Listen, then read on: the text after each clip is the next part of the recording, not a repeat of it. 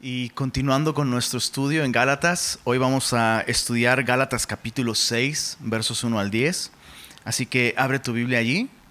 Me gustaría leer toda esta porción, Gálatas capítulo 6, versos 1 al 10, y después de esto orar y poner nuestro estudio en manos del Señor. Dice así, Gálatas 6, versos 1 al 10.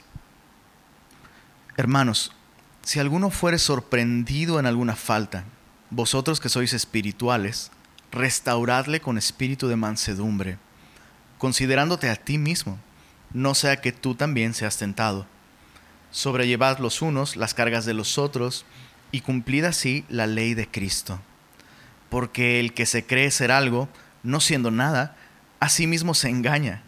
Así que cada uno someta a prueba su propia obra, y entonces tendrá motivo de gloriarse solo respecto de sí mismo y no de otro, porque cada uno llevará su propia carga.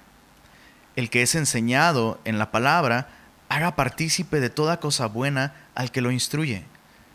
No os engañéis, Dios no puede ser burlado, pues todo lo que el hombre sembrare, eso también segará.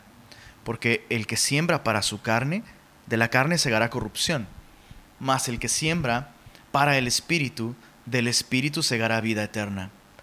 No nos cansemos, pues, de hacer bien, porque a su tiempo segaremos si no desmayamos.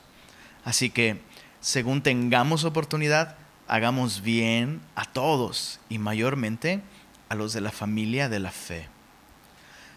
Padre Celestial, te damos gracias por habernos rescatado a través de la muerte de tu amado Hijo, Señor. Y además, no solo nos diste vida eterna, nos has dado un lugar en tu familia y nos has hecho parte de tus planes y queremos glorificarte en esta área de nuestras vidas, Señor. Deseamos aprender a responder a tu gracia que nos llama y nos invita a vivir en esta comunidad, Señor, en este compañerismo en el que tú eres el centro y nosotros simplemente somos reflejos de tu amor y de tu gracia. Por favor, Señor, te rogamos que nos instruyas a través de tu palabra y que transformes nuestra vida, Señor, para que seamos la iglesia, el compañerismo cristiano que tú deseas que seamos. Y pedimos esto en el buen nombre de Cristo Jesús. Amén. Estamos eh, ya en el último capítulo de Gálatas, qué increíble. Y hemos visto cómo toda la carta tiene como tema la gracia de Dios, la libertad que tenemos a través de la gracia de Dios. Pues Pablo ha explicado a lo largo de toda esta carta cómo la gracia nos hace libres. Pues bien, en los versos, eh, eh, perdón, en el capítulo 5 empezamos a ver cómo la gracia nos llama a vivir de cierta manera. La gracia nos llama a vivir en libertad, no en esclavitud. Eso lo vimos en Gálatas 5, versos 1 al 15. El segundo llamado de la gracia es que la gracia nos llama a vivir en el espíritu, no en la carne.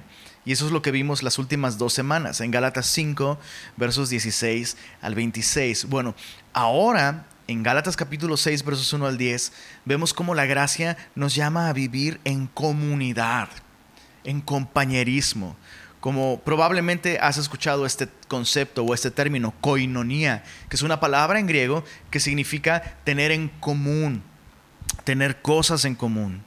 Y, sabes, creo que muchas veces hay malos conceptos alrededor de qué es el compañerismo cristiano.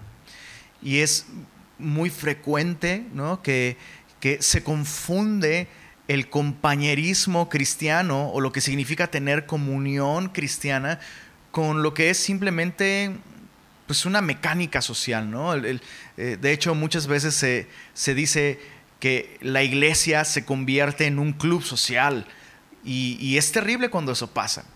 Y eh, meditando en, lo que vemos en este capítulo, eh, me, di cuenta que hay dos extremos, ambos extremos son malos con respecto al compañerismo con nuestra iglesia local uno de estos extremos, em, y es interesante esto, que estos dos extremos, aunque, parecen, pues eso, contrarios, extremos, realmente son extremos de la misma cuerda, llamada legalismo.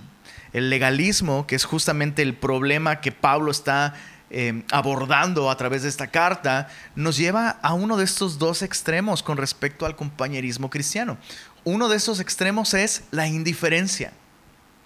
La indiferencia. Y, esta indiferencia es un resultado de un enfoque en uno mismo. Eh, esta indiferencia resulta de no querer que nadie se meta con nuestra vida. Queremos mantener esta distancia sana. Ahora que hablamos de sana distancia, eh, hay muchos cristianos que han vivido en entre, comillas, sana distancia con todos los demás cristianos y es un resultado del legalismo, a veces por no querer contaminarse con otros y otras muchas por querer mantener una fachada de perfección. Y claro, en el momento en el que abres tus vidas a que otros te conozcan, pues ya no ya no hay manera de ocultar lo que verdaderamente eres. Entonces es un enfoque en uno mismo, es amar tanto la reputación y la imagen que otros tienen de mí que prefiero que no me conozcan lo suficiente. Y, esta actitud se revela con, este tipo de, ideas, ¿no?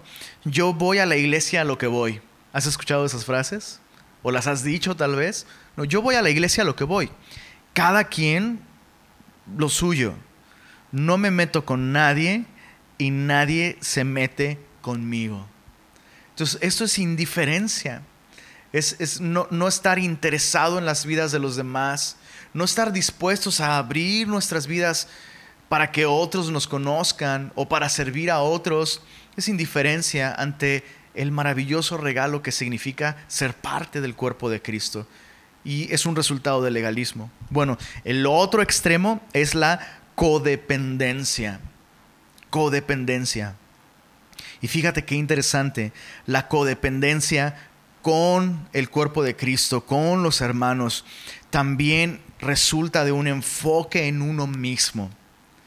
La diferencia entre el otro extremo, el de la, indiferencia, y este es que en este caso el enfoque en uno mismo está en que buscamos la comunión, entre comillas, con otros, para que nos sirvan.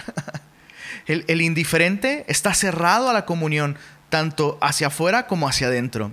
Pero el codependiente está cerrado hacia afuera. Jamás, jamás va a servir, al menos no de un modo espiritual. Lo que busca es que otros le sirvan, es que otros eh, em, pasen tiempo con él, que otros le escuchen. Y hay una dependencia social, emocional, espiritual y económica. Son personas que no crecen no crecen espiritualmente a menos que haya un grupo de personas que estén constantemente presionando, animando, supervisando su crecimiento espiritual. Ahora, quiero, quiero aclarar algo. Claro que hay una manera de vivir en comunión rindiendo cuentas a otros. Pero eso es otra cosa, hay una dependencia. Son personas que, por, poner, por ponerte un ejemplo y, para tener un poco claro esto, el estudio bíblico, el tiempo de adoración, no son lo más importante para estas personas. Incluso si entran a un discipulado, realmente lo que están buscando no es conocer al Señor, sino es relacionarse. Necesitan, necesitan de otras personas. Y, y colocan la responsabilidad de, su bienestar emocional y hasta económico en que otras personas les sirvan. Entonces no hay devoción, no hay crecimiento, no hay madurez sin esta interacción eh, social con otros creyentes. De hecho, son personas que probablemente hasta están dispuestas a cambiarse de congregación tan pronto pierden esta conexión social con otras personas. Y repito, Jesús no es el centro en esa, en, eh, eh, esa comunión. Estas personas no están dependiendo de Dios, están dependiendo de otros cristianos. ¿Se entiende? Bueno, indiferencia es un extremo ocasionado por el legalismo. Enfoque en uno mismo. No quiero que se caiga esta imagen de perfección que yo doy. Dependencia, yo quiero que otros me sirvan. Y la comunión no es nunca em, un, medio para servir a otros y para funcionar. No, es para que otros me sirvan. Quiero estar conectado, quiero tener eh, contactos, quiero, em, tú sabes, ¿no? Eso, tener contactos y, y, es usar al cuerpo de Cristo, no servir al cuerpo de Cristo. Bueno, la escritura nos muestra un tercer modelo, la comunión cristiana. Y es muy distinta a estas otras dos expresiones del legalismo. La comunión cristiana es de naturaleza espiritual, no es una cuestión social o emocional o de amistad. Somos una familia en Cristo. Y siempre va a resultar, la comunión cristiana va a resultar en vidas abiertas hacia afuera y hacia adentro. Vidas abiertas a que me conozcan, es, ser vulnerable, es abrir mi vida para que otros me conozcan y tengan incluso la confianza de corregirme si estoy mal. Pero también hay una, eh, una apertura hacia afuera, ¿no? No solo de, de, allá para adentro, sino de adentro hacia afuera. Es invertir tiempo en otros, es invertir mi vida en otros, pero siempre, repito, con un propósito espiritual, como un resultado de saber que somos hermanos y hermanas en Cristo, todos nosotros libres por gracia. Entonces, eh, es este concepto o este modelo comunión cristiana em, va a resultar en vidas abiertas a las necesidades espirituales y también a las necesidades prácticas o materiales del cuerpo de Cristo. Pero vamos a estudiar eh, primero las necesidades espirituales. La comunión cristiana, el compañerismo cristiano, la coinonía cristiana, como quieras llamarle, va a resultar en vidas abiertas a las necesidades espirituales. Leamos Gálatas capítulo 6, dice versos 1 al 5. Ahí vemos este concepto. Hermanos, si alguno fuere sorprendido en alguna falta, vosotros que sois espirituales, restauradle con espíritu de mansedumbre, considerándote a ti mismo, no sea que tú también seas tentado. Pablo acaba de explicar en el capítulo anterior cuál es el fruto del espíritu. Entonces vemos cómo hay un contraste entre la persona que camina en su carne sirviéndose a sí mismo y, en contraste, la persona que camina en el Espíritu, con el fruto del Espíritu, sirviéndose por amor los unos a los otros. Y la, es, es bien claro que la principal necesidad que Pablo pone dentro de este compañerismo es la necesidad de restaurar a aquellos que son sorprendidos en alguna falta. La NBI traduce esa frase eh, de la siguiente manera. Dice, si alguien es sorprendido en pecado. Y esto es algo que, va a suceder, ¿sabes? Em, va, a haber, va a haber casos de personas que Dios les convence de que están en pecado y esas personas van a confesar sus pecados. Y, es importante entender que es muy diferente la persona que confiesa sus pecados a la persona que es sorprendida en pecado. Y la persona que confiesa su, pecado ya está mostrando arrepentimiento. Y es bien distinto. Y, ¿Sabes? Es, lo he comprobado y, la Biblia lo enseña muy claramente. La persona que confiesa sus pecados es una persona que ya está arrepentida. Pero la persona que no confiesa, sino que lo cacharon o Dios saca a la luz su condición, es una persona que tiene una condición espiritual mucho más grave. Eh, quiero decir, todos nosotros pecamos.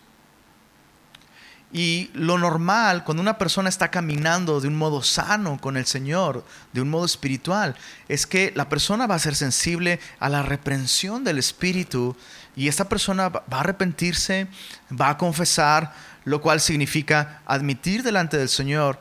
Pero en muchos otros casos, dependiendo del pecado del que estemos hablando, la persona va a confesarlo a otras personas. o incluso va a abrirse con aquellos con quienes tiene más confianza y que son maduros espiritualmente hablando, y va a pedir oración, va, va, va a, eso, a, vivir en la luz. Pero si alguien es sorprendido en pecado, su condición es mucho más grave. ¿Qué es lo que debemos hacer con aquellos a los que, por así decirlo, Dios Dios los, los cacha en la movida y Dios saca la luz. Híjole, no, voy a dar ejemplos, pero es bien, es, es, a mí me da temor esto. Cuando, cuando considero, en, todo, en todos esos años que llevo caminando con el Señor, he visto que Dios ama a sus hijos. Y parte de su amor significa que si nosotros estamos en pecado, y no estamos arrepentidos y estamos encubriendo y escondiendo, sabes, no existe manera de que si somos hijos de Dios, no salga a la luz nuestro pecado. Y esto es parte del amor y de la misericordia de Dios. Dios saca a la luz nuestras transgresiones, nuestros pecados, no para humillarnos, sino para restaurarnos. ¿Sabes? Y, lo que nosotros estamos llamados a hacer es exactamente esto. Si, si Dios permite que tú descubras que alguien está en pecado, alguien dentro de tu compañerismo, alguien de tu discipulado o alguien con quien tienes compañerismo constantemente, nuestro llamado es, si somos espirituales, ojo, quiero recalcar esto, Pablo dice aquí, vosotros que sois espirituales, restaurarle con espíritu de mansedumbre. ¿Qué es lo que debemos hacer con esas personas que, que, son sorprendidas en pecado? Restaurarles. Y eso significa llamarles al arrepentimiento. Y nunca es sencillo. Claro que nunca es sencillo. De hecho, el término que Pablo usa y que se traduce aquí como restaurarle, en su idioma original es una palabra que se usaba para referirse a remendar un tejido. De hecho, en los evangelios, cuando la Biblia nos dice que Jesús vio a los discípulos que remendaban las redes, está, usando la Biblia esa misma palabra en griego, que se traduce aquí como restaurar, es remendar. Y también se ocupaba en la medicina para referirse a eh, restaurar o pegar un hueso roto. Cuando alguien se fracturaba un hueso, bueno, el trabajo del doctor al reacomodar y, hacer lo que fuera necesario para que ese hueso pegara y regresara a su lugar, es la misma palabra. Es como remendar una red, es como reparar o restaurar un hueso roto. Y eso, eso es doloroso. Pero escucha esto, si tú y yo somos espirituales, y si alguien es sorprendido en pecado, el fruto de nuestra espiritualidad va a ser llamar a esa persona al arrepentimiento e iniciar un proceso de restauración con esa persona. Porque si no lo hacemos, escucha esto, volviendo al, ejemplo de la red que está rota y, es remendada, ¿no? no restaurar a aquel que es, ha sido sorprendido en pecado es algo que no solo va a afectar a esa persona, sino afecta a todo el cuerpo de Cristo. Porque todo el cuerpo de Cristo, todos nosotros, somos como esa red que Dios está usando para pescar almas para Él. ¿Y cuántas veces hemos escuchado como un cristiano que, que vive de un modo de un modo completamente incongruente con la fe cristiana, muchas veces se vuelve un estorbo para que otros vengan al Señor. A veces, y, y con mucha más frecuencia, su propia familia, aquellos que le conocen. Entonces observa cómo es muy egoísta y es muy carnal no restaurar a una persona que es sorprendida en pecado. Y otra vez, todo esto viene como un resultado de nuestros conceptos carnales y propios de lo que es el amor. Ya estudiamos la semana pasada en qué consiste el verdadero amor y, y en qué consiste la verdadera benignidad. Y quiero repetirlo, Tantas veces he escuchado a las personas expresarse de la benignidad o del amor como aquel que no dice nada. No, tienes que amarlo, tienes que amarlo. y, hasta te cita en la Biblia, no, no juzgues para que no seas juzgado. Y lo que esa persona está haciendo es juzgar al que considera que hay que, hay que restaurar a esta otra persona. Entonces este último está juzgando también. Pero fíjate cómo nos, escudamos bajo una bandera de falso amor y falsa benignidad. O incluso, ¿no? Son personas que dicen, no, yo, no, no, no, no, hay que tener comunión con todos. No, a esta persona, no, no hay que decirle nada, hay que tener comunión con, e, con, esa persona. Oye, pero está en pecado. Y el pecado, la paga del pecado es muerte.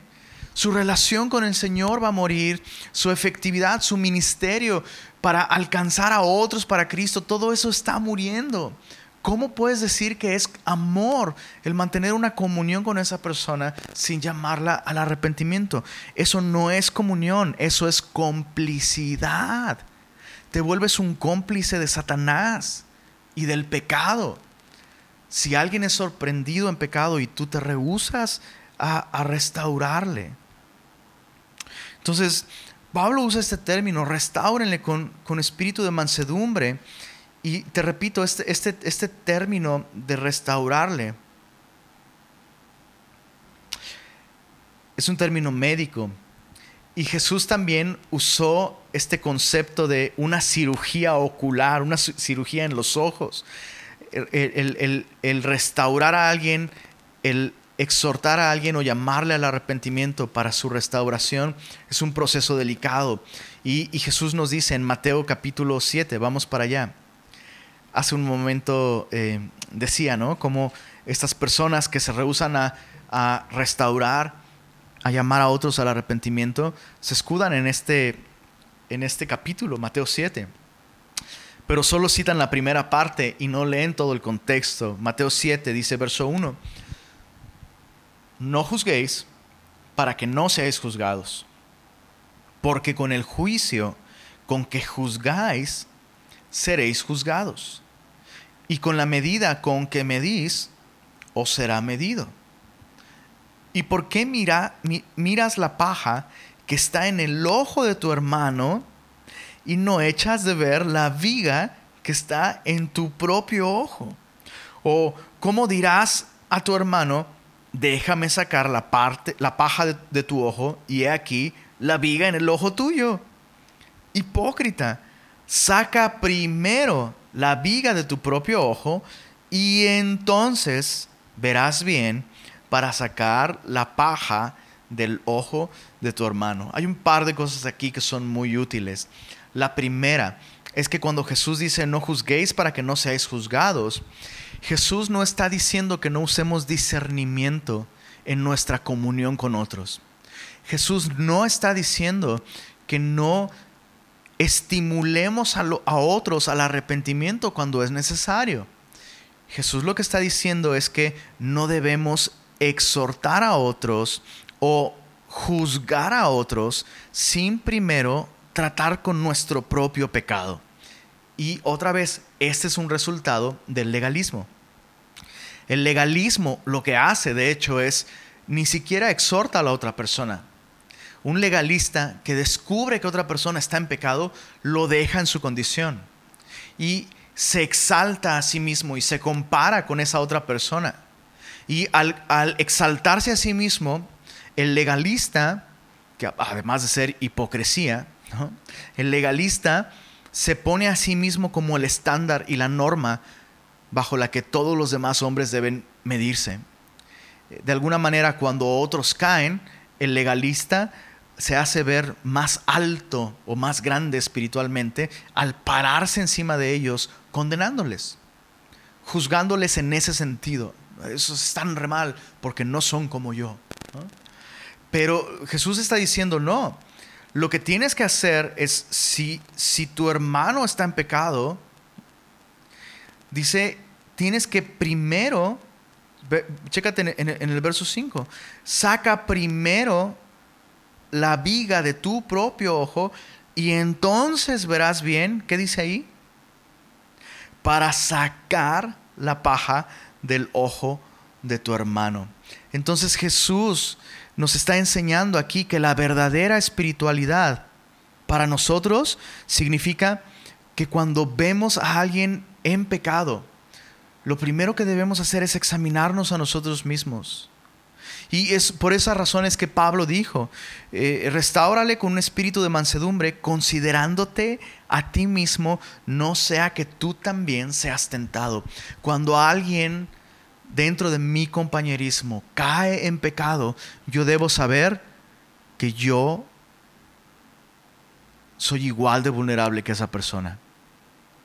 En el momento en el que yo digo cosas como, no puedo creer que él haya hecho eso, yo nunca haría algo así, en ese momento me estoy convirtiendo en un hipócrita legalista que no reconoce su condición caída y necesitada de la gracia.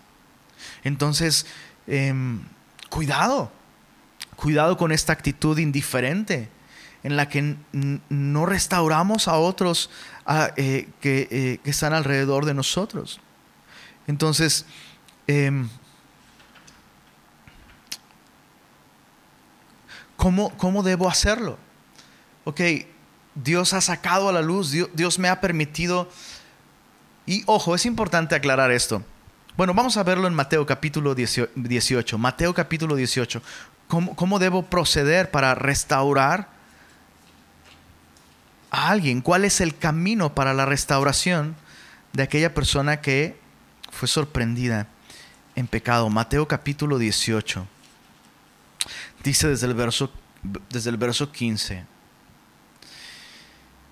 Específicamente Mateo 18 está describiendo un escenario en el que un hermano peca en contra tuya.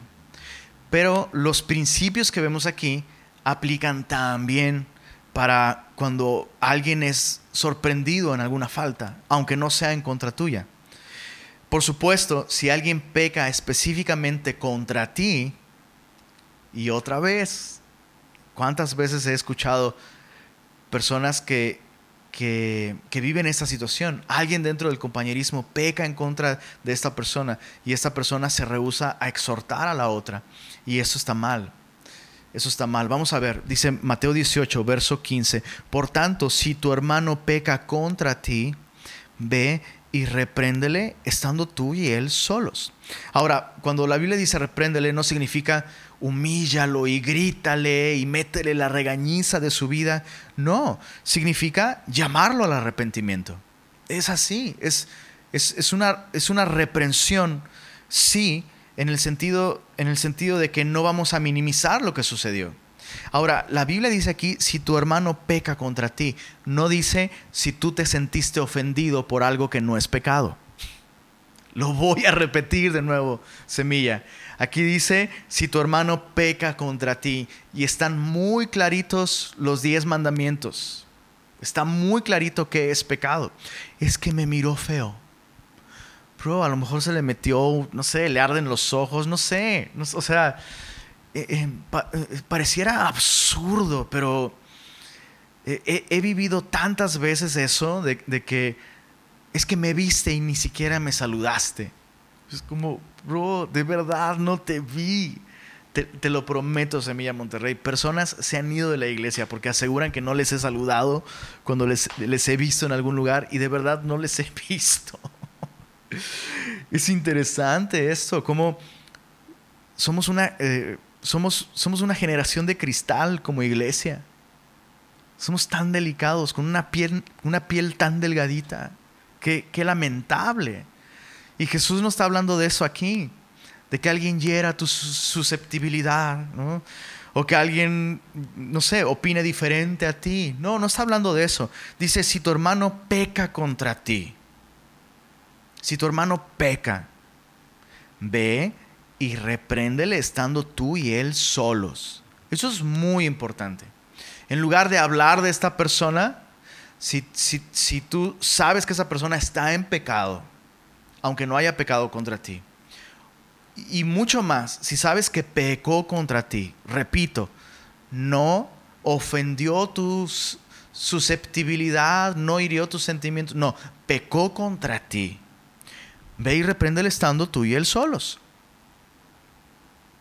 Es así. Es el paso número uno. Después de examinarte a ti mismo. ¿Ok? Porque recuerda, tendemos a ver los pecados de otros muy graves, cuando el pecado más grave siempre es el propio, siempre debe ser así. Por eso Jesús dijo, antes de ayudar a otro a sacar la paja de su ojo, primero, primero mira la viga que traes en el tuyo. Vas a hacer más daño que bien si no tratas primero tú con tu propia condición. Y sabes que muchas veces cuando tú crees que alguien ha pecado contra ti, vas a buscar al Señor, Dios va a tratar contigo, y te vas a dar cuenta que lo que pensabas que era que habían pecado contra ti, no es cierto, no habían pecado contra ti. Dios quería mostrarte que tú estás en pecado. Y lo que debes hacer es arrepentirte, pero luego entonces ir y exhortar a esta persona estando tú y él solos. Ahora mira el verso 15, dice, si te oyere, has ganado a tu hermano. El propósito de reprender y llamar al arrepentimiento a alguien que está en pecado no es ganar una discusión, sino ganar al hermano. Y es importante recordar esto. Cuando un hermano está en pecado, esa persona está fuera de combate. No está siendo efectiva para el reino de Dios y muchas cosas están perdiéndose en su vida se ha perdido su comunión con el Señor porque mientras se está en pecado, nuestra comunión con el Señor está obstruida. Aunque la persona vaya a la iglesia, aunque la persona escuche predicaciones, aunque la persona esté sirviendo, si la persona está en pecado y no, no se arrepiente, la persona está perdiendo muchas cosas. Si la persona es cristiana, no va a perder su salvación, pero está perdiendo muchas cosas, muchísimas oportunidades, el gozo de Dios, en fin, muchas cosas. El propósito es ganar a tu hermano.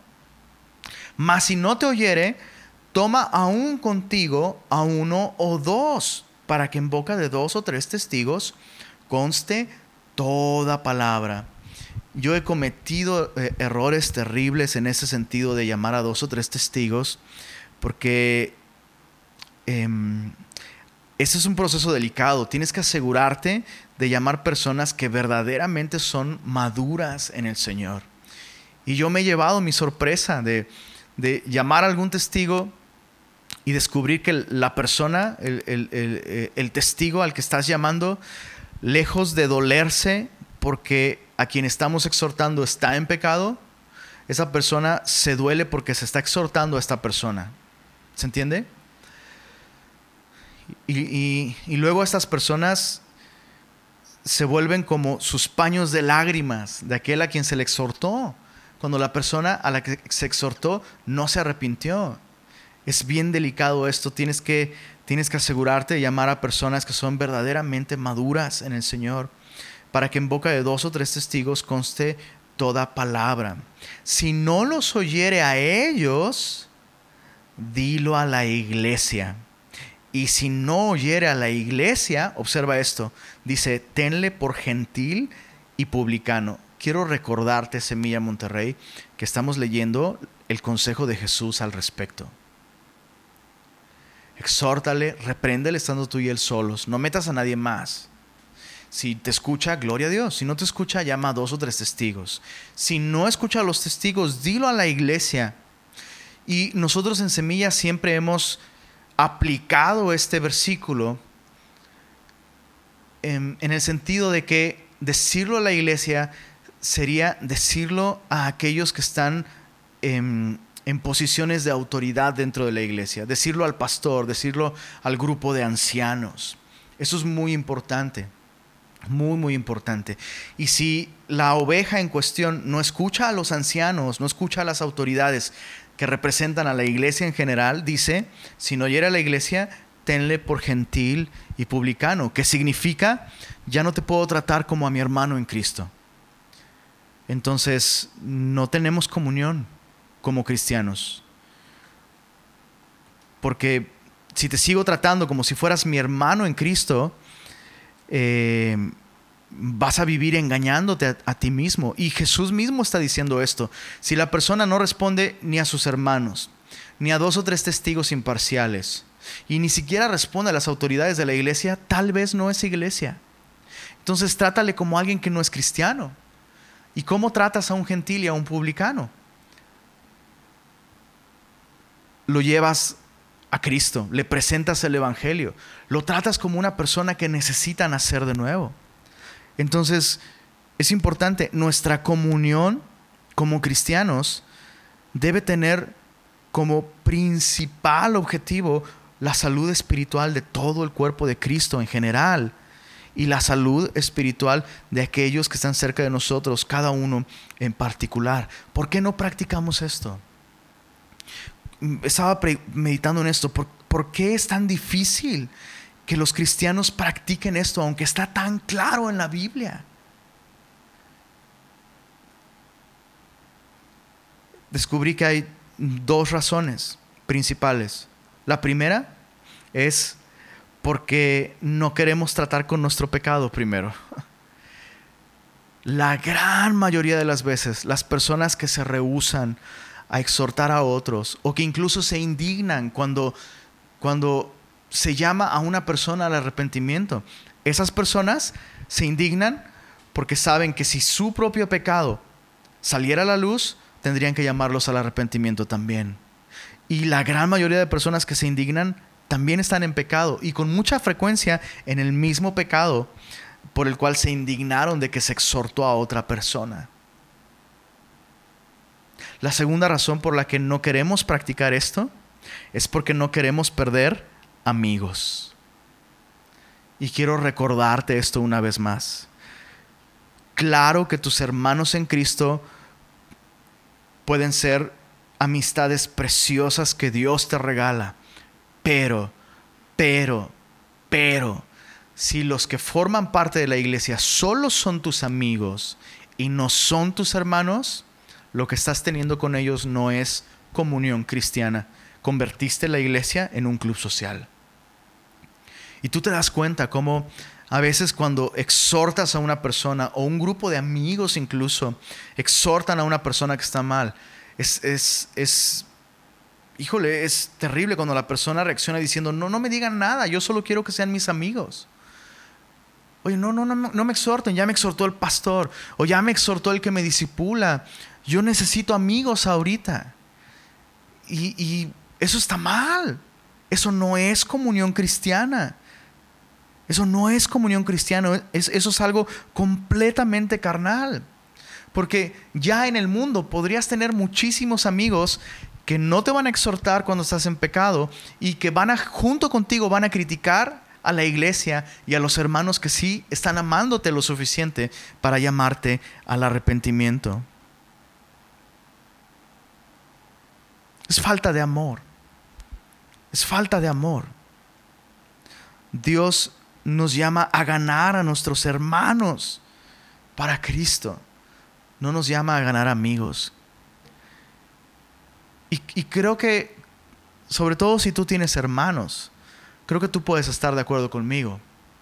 Tal vez tú y tus hermanos, incluso hay momentos en los que lo último que son son amigos, pero siempre van a ser hermanos. Lo que los une es algo mucho más grande que la amistad. Los une la sangre. Y del mismo modo, nosotros como hermanos en Cristo, no estamos unidos porque somos amigos. Y muchos de ustedes y muchos de nosotros necesitamos arrepentirnos de ver la iglesia como, como el lugar o el grupo de personas de donde obtengo amistades que me hacen sentir bien emocionalmente.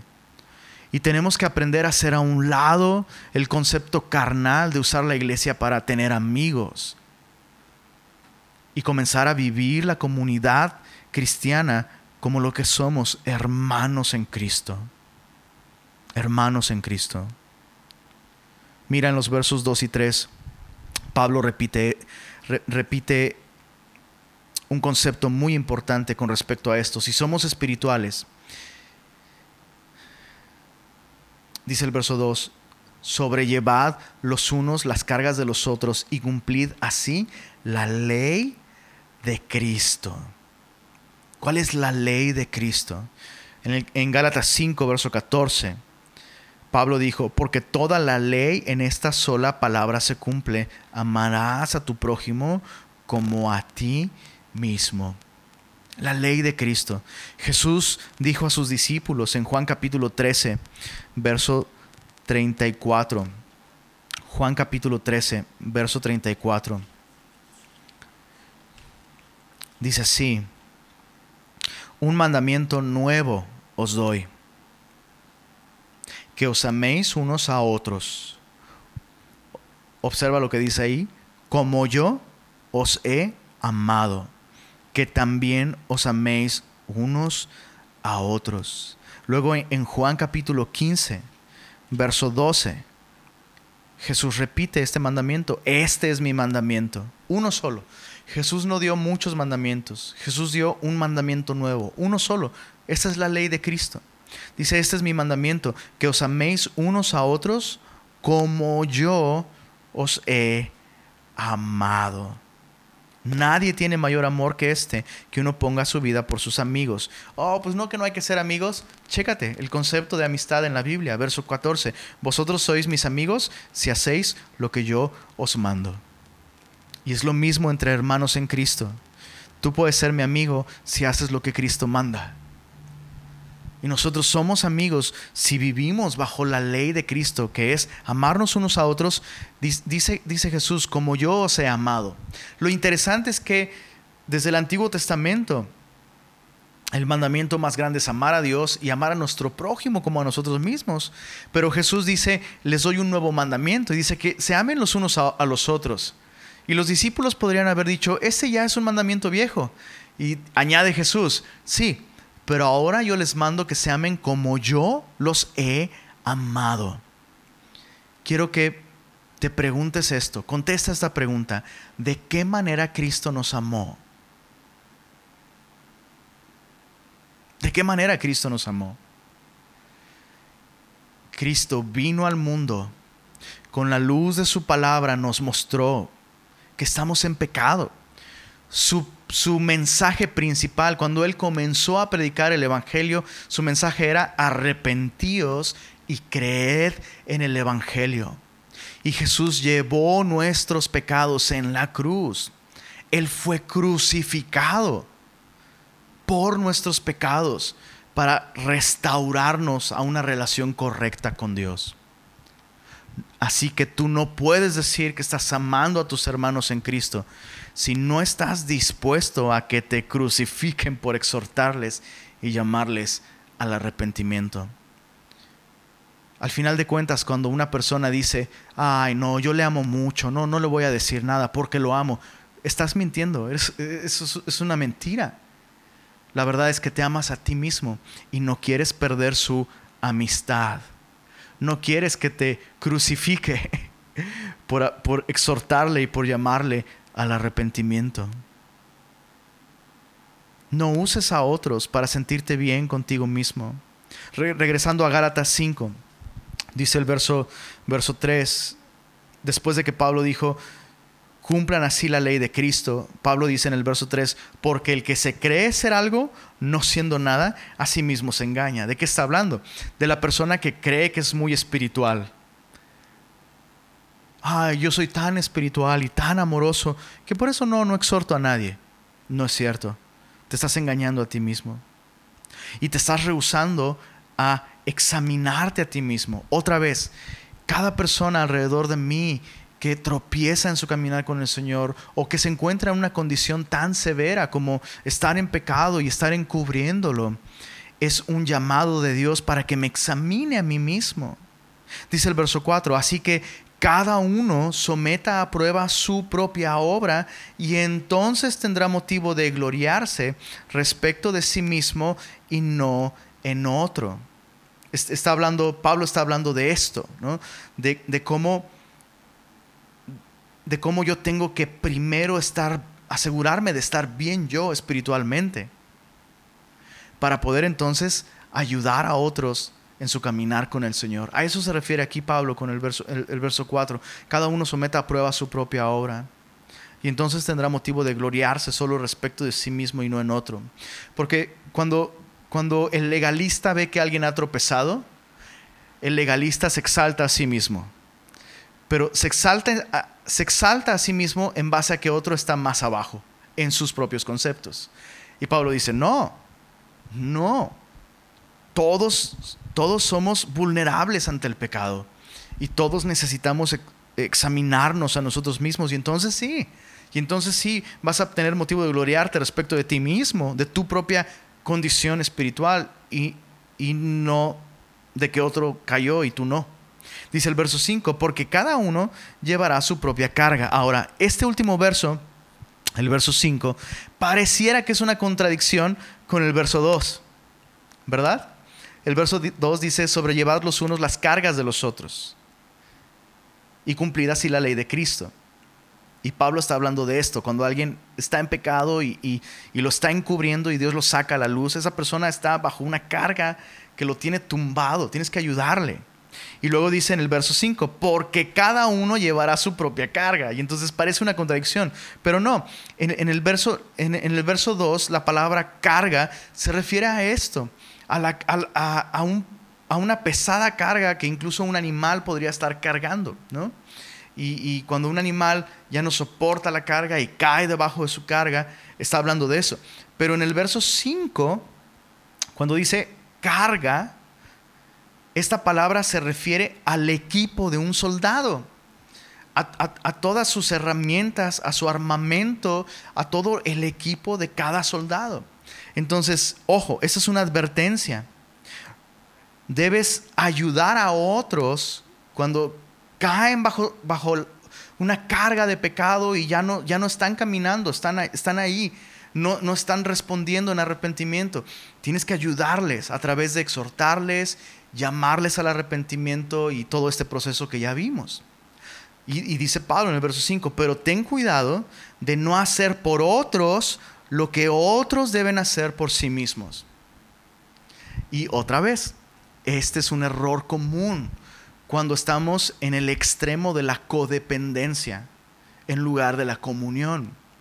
Muchas veces eh, he, visto cómo hay eh, se cae en este extremo en el que los cristianos aparentemente por mostrar amor,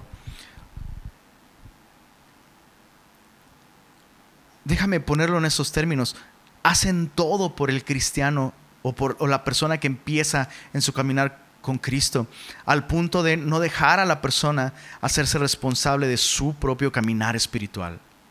Entonces Pablo está diciendo, cuando alguien cae en pecado, eh, nuestro ejército está perdiendo algo, levántale, restáurale para que pueda continuar en la buena batalla de la fe. Pero si haces todo por otro cristiano, absolutamente todo, y no le dejas hacerse cargo de sus propias responsabilidades, cuando haces por él las cosas que él debe hacer por sí mismo, pues también, también estás haciendo inefectiva a esa persona porque nunca va a hacerse responsable de su propio papel dentro del ejército de Dios. ¿Tiene sentido esto? Es, terrible cuando... Y, perdón, se me, vienen a, la mente muchos ejemplos, pero recuerdo, recuerdo un caso en particular en donde atendía a una persona en consejería. Esta persona em, tenía una situación muy difícil. Le aconsejé de acuerdo a la palabra de Dios y esa persona me dice, pero, pero ¿qué hago? O sea, básicamente esta persona quería que yo le dijera qué tenía que hacer, que yo tomara las decisiones por esta persona. Y, yo le dije, bueno, yo ya te aconsejé lo que dice la palabra de Dios, yo no, yo no, yo no te voy a decir lo que tú tienes que hacer. Tú, tú, necesitas buscar al Señor en base a lo que yo te aconsejé, necesitas meditar, necesitas orar y necesitas estar convencida de, qué es lo que Dios está mandando hacer. Y bueno, esta persona eh, se ofendió muchísimo. Y después me enteré de que esta persona andaba diciendo que yo la traté súper mal porque yo le había dicho eh, que, yo la había tratado muy mal porque yo básicamente le dije, ah, ese es tu problema, a mí qué me importa. Y es como, no, para nada. Pero, pero nosotros, y eso es algo importante, en Semilla de Mostaza, jamás un pastor va a a tomar la posición de decirte qué es lo que tienes que hacer. Jamás, jamás, jamás vamos a crear esa dependencia del pastor, porque lo que nosotros queremos es que tú seas lo suficientemente maduro para tú hacer las cosas que a ti te corresponden hacer. Yo, yo puedo enseñarte a buscar a Dios, pero tú tienes que buscar a Dios por ti mismo. Yo puedo animarte a perseverar en la palabra de Dios, a perseverar en oración, pero yo no te voy a estar llamando todos los días y, hiciste tu devocional y no deberías ver a cuántas horas estás viendo la tele y a ver, muéstrame qué estás viendo. O sea, yo jamás vamos a hacer eso. Y muchas iglesias se manejan así. Y, quiero recalcar esto, Semilla Monterrey. Nosotros debemos ser suficientemente espirituales para saber en qué momentos sí ayudar a una persona y en qué momentos, hasta qué momentos, en qué momentos ya es cruzar una línea en donde estoy haciendo algo que la persona debe hacer por sí misma. A veces pensamos que es amor resolver todos los problemas de una persona dentro de nuestro compañerismo y no es amor. Eso no es amor, eso crea codependencia. Muchas veces las personas que actúan así, mostrando este, excesivo y desmedido eh, eh, deseo de servir a otros, siempre tiene como propósito que esas personas se sientan bien consigo mismas. Y eso también es usar a las personas, no servirles. Entonces, Pablo dice, cada uno llevará su propia carga. Leamos eh, versos 6, 6 en adelante. Ya vimos los primeros versos. La verdadera comunión cristiana está abierta a las necesidades espirituales. Como resultado de tener verdadera comunión espiritual y cristiana, vamos a buscar la restauración, la salud, la santificación de nuestros hermanos en Cristo.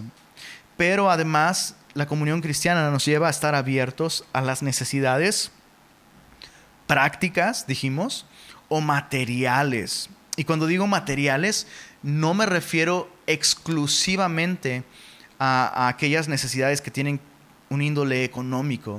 Vamos a leer, dice verso 6, verso 6 al 10, dice, el que es enseñado en la palabra, haga partícipe de toda cosa buena al que lo instruye. No os engañéis, Dios no puede ser burlado, pues todo lo que el hombre sembrare, eso también segará. Porque el que siembra para su carne, de la carne segará corrupción, mas el que siembra para el espíritu, del espíritu segará vida eterna. ¿Te das cuenta cómo está mezclando cuestiones económicas con cuestiones espirituales? Dice, no nos cansemos, verso 9, no nos cansemos pues de hacer bien, porque a su tiempo segaremos y no desmayamos. Así que, según tengamos oportunidad, hagamos bien otra vez. Hagamos bien, nos habla de servir de modos prácticos, no solo de dar recursos económicos, sino hacer bien a todos, dice, y mayormente, principalmente a los de la familia de la fe. Entonces, estar abiertos a las necesidades prácticas o materiales de, de nuestros hermanos en Cristo dentro de nuestra iglesia local significa suplir necesidades de un modo práctico, de un modo material o de un modo económico, pero siempre con un propósito espiritual. Siempre con un propósito espiritual. Hay veces y hay maneras en las que suplir necesidades no va a traer un beneficio o un crecimiento espiritual.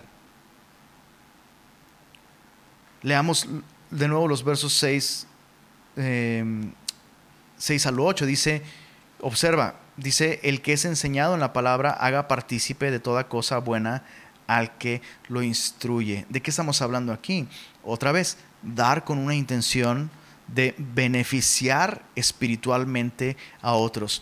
Muy probablemente lo que estaba sucediendo en Galacia es que debido a la doctrina de los judaizantes que se infiltró en la iglesia, ocasionó em, que la iglesia dejara de apoyar económicamente a los pastores locales. La iglesia dejó, dejó de, de eso, dejó de apoyar económicamente a aquellos que instruían espiritualmente dentro de esta iglesia local.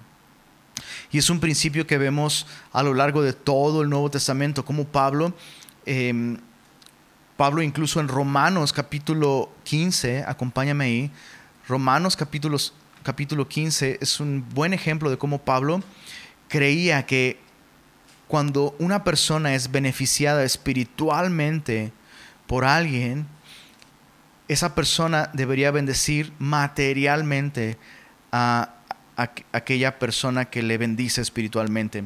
En Romanos capítulo 15, verso 27 dice así, eh, pues les pareció bueno, Pablo está hablando de los hermanos de Macedonia, dice, les pareció bueno dar una ofrenda, eso lo vemos en todo el contexto, les pareció bueno, vamos a leer desde el verso 26, perdón.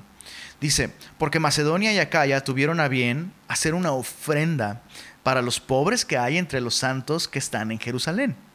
Pues les pareció bueno y son deudores a ellos, porque si los gentiles, o sea, los no judíos, han sido hechos participantes de sus bienes espirituales, deben también ellos ministrarles de los materiales. Entonces observa cómo Pablo dice, el, el dar recursos económicos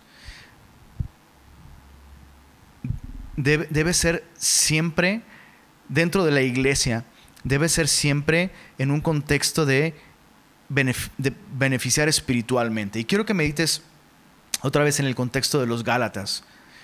Si, si un pastor en ese contexto Recuerda que sobre todo en este tiempo los pastores sufrían persecución, los cristianos sufrían persecución. Entonces no apoyar económicamente a los pastores dentro de las congregaciones podría resultar en que la iglesia dejara de tener em, el beneficio de enseñanza bíblica saludable y diligente.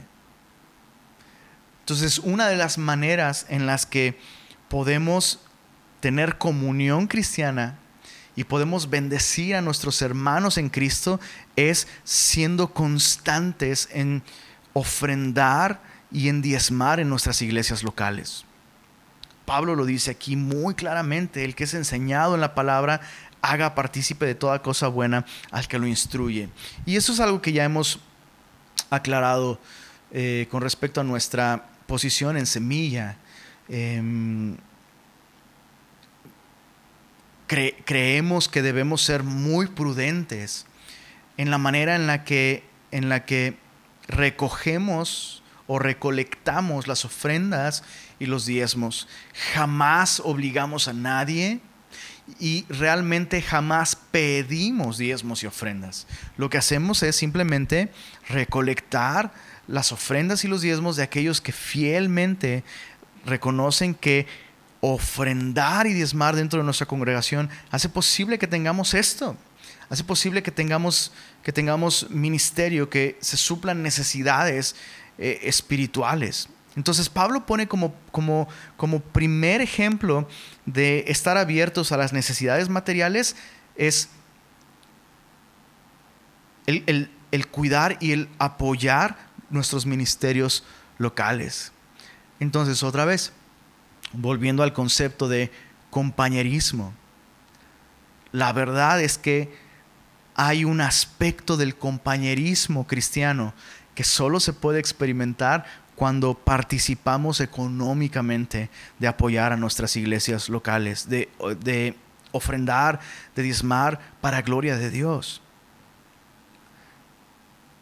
Pero luego Pablo amplía este concepto ya no solo a aquellos que enseñan la palabra, sino a aquellos dentro de nuestro compañerismo. Dice, no os engañéis, Dios no puede ser burlado, pues todo lo que el hombre sembrare, eso también segará. Ahora, cuando Pablo dice todo lo que el hombre sembrare, no solo se está refiriendo a lo económico.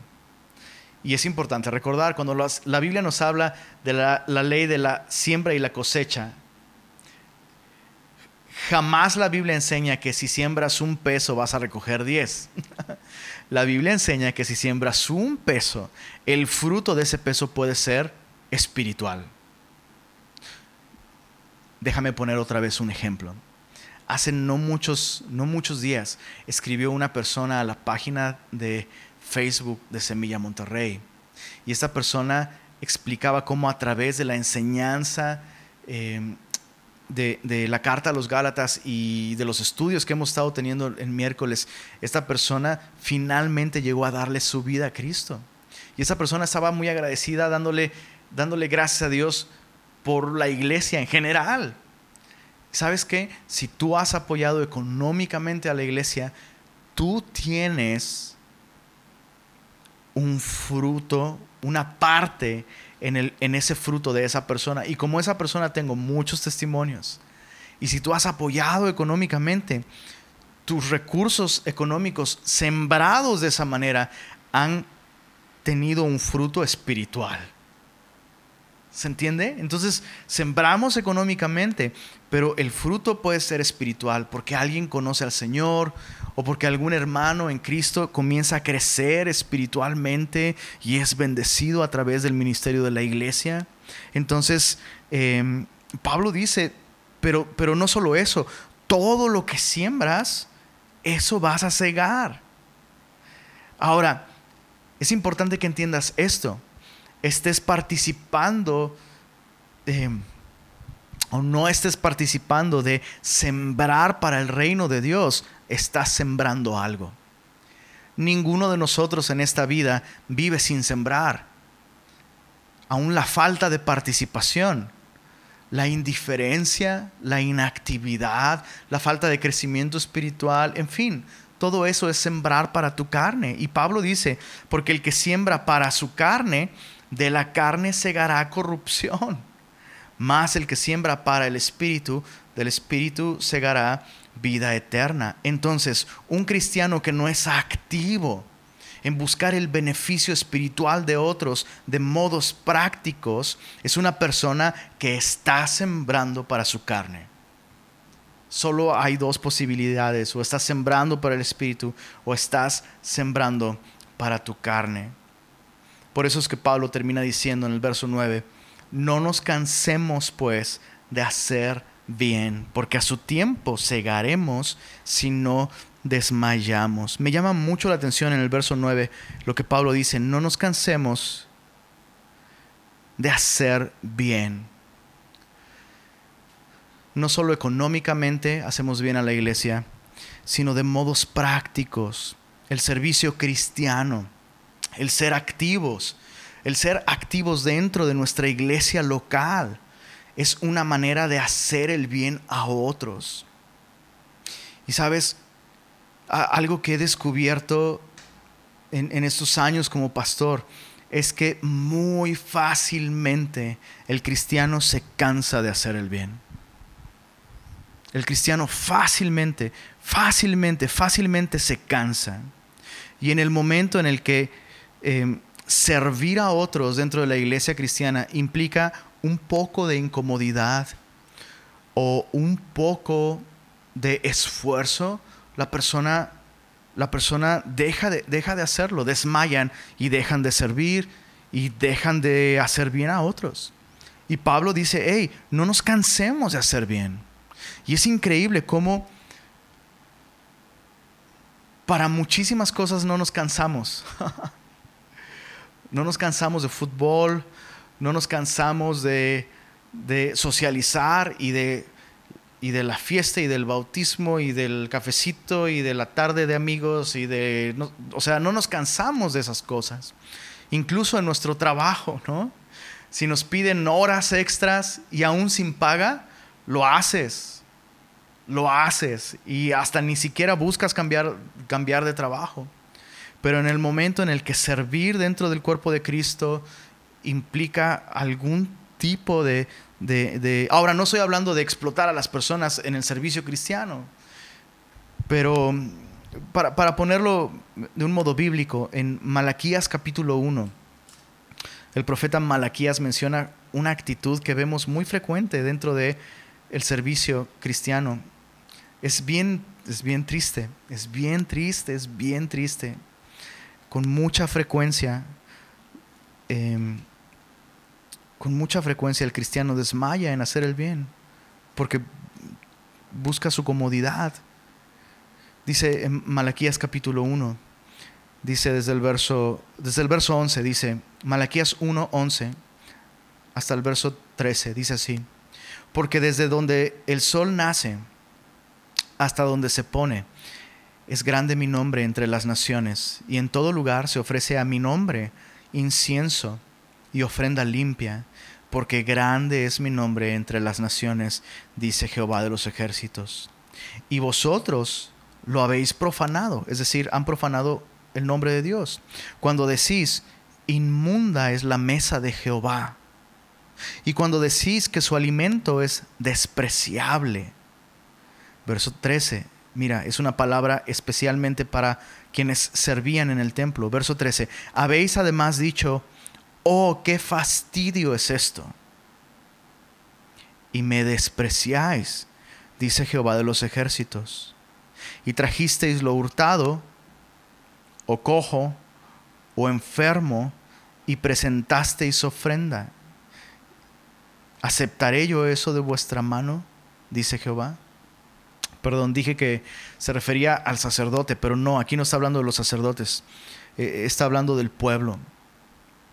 empezó a encontrar las ofrendas a Dios y los sacrificios a Dios como un fastidio. Ay, tengo que ir, tengo que llevar un sacrificio ay, tengo que ir a la congregación y ah, tengo que, ay, tengo que servir, ay, tengo que tomar otro discipulado si quiero, ¿sabes? Es, y, es un fastidio. Y qué triste, qué triste es ver cristianos que desmayan para hacer lo bueno, pero no desmayan para hacer lo malo no se cansan de sembrar para su propia carne. Y no necesariamente significa hacer cosas perversas y malignas.